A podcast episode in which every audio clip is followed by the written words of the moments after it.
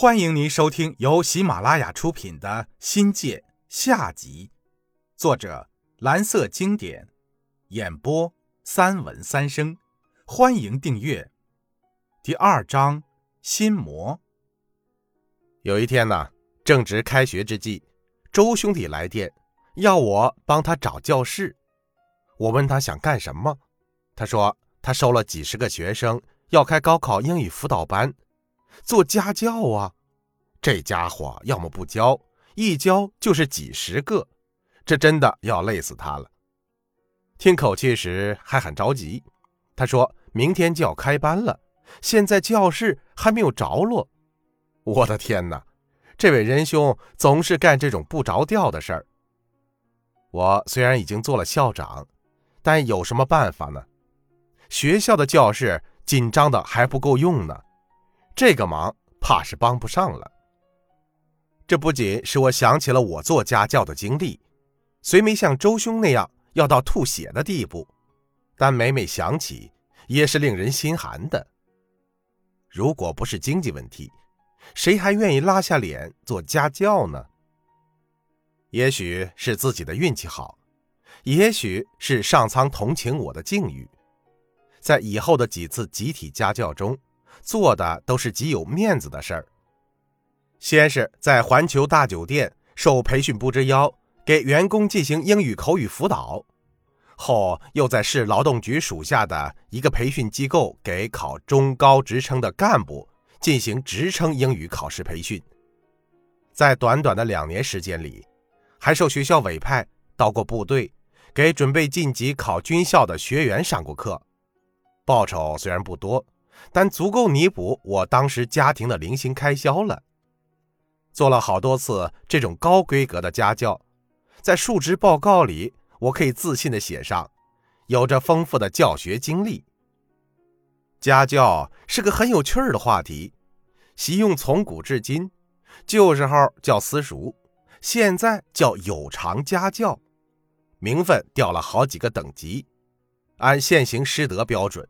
我上述行为视为走学，给部队上课恐怕也称之为歪经了，肯定是打击对象。在那个年代，家教是一件很丢脸、有辱斯文的事儿，属于地下工作者，私下偷着做事儿，生怕被别人发现，挨人耻笑。现在不同了，家教可以大张旗鼓、明目张胆地进行。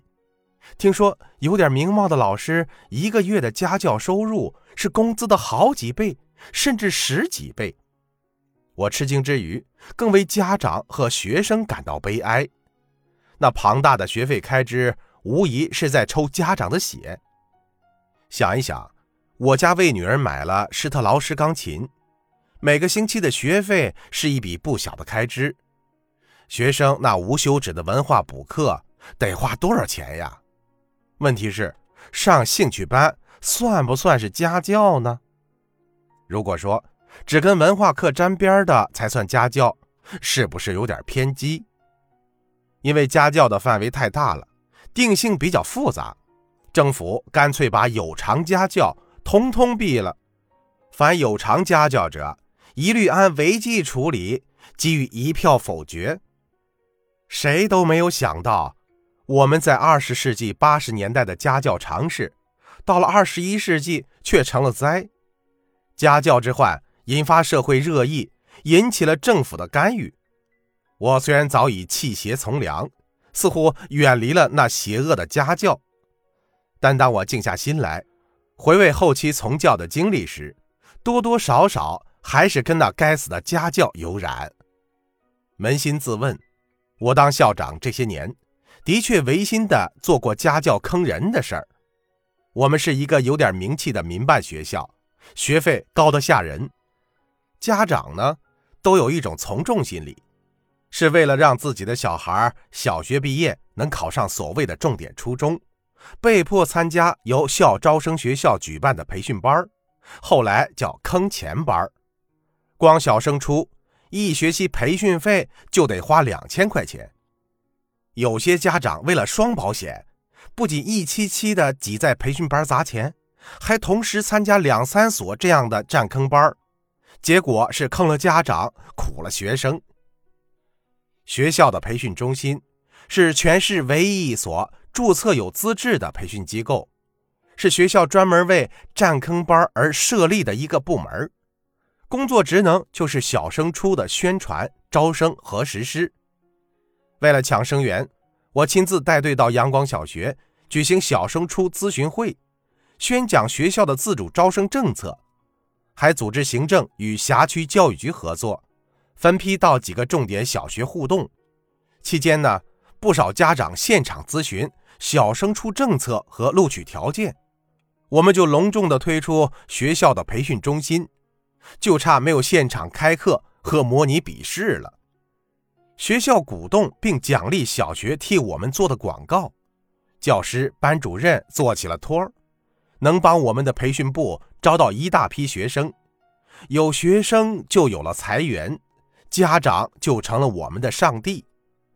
不瞒说，培训部光一个暑假就能从占坑班里挣来百来万，家长又成了我们的财神爷。不错。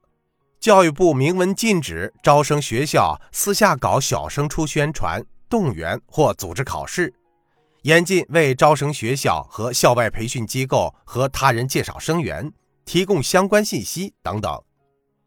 比起个别龙头老大直接进校考试录取来，我们算是小儿科了。一边是禁令，一边却是如火如荼的招生，我们也想老实规矩啊。但大家都这么做，政府有令不止，我们也被逼上梁山。桂林的招生乱象，算是给了国家教育体制的一个响亮的耳光。发展到后来，好几个培训机构找上门来，要与我们合作办小升初培训。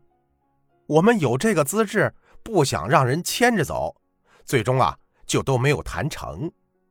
听众朋友，本集已播讲完毕。感谢您的收听，精彩继续。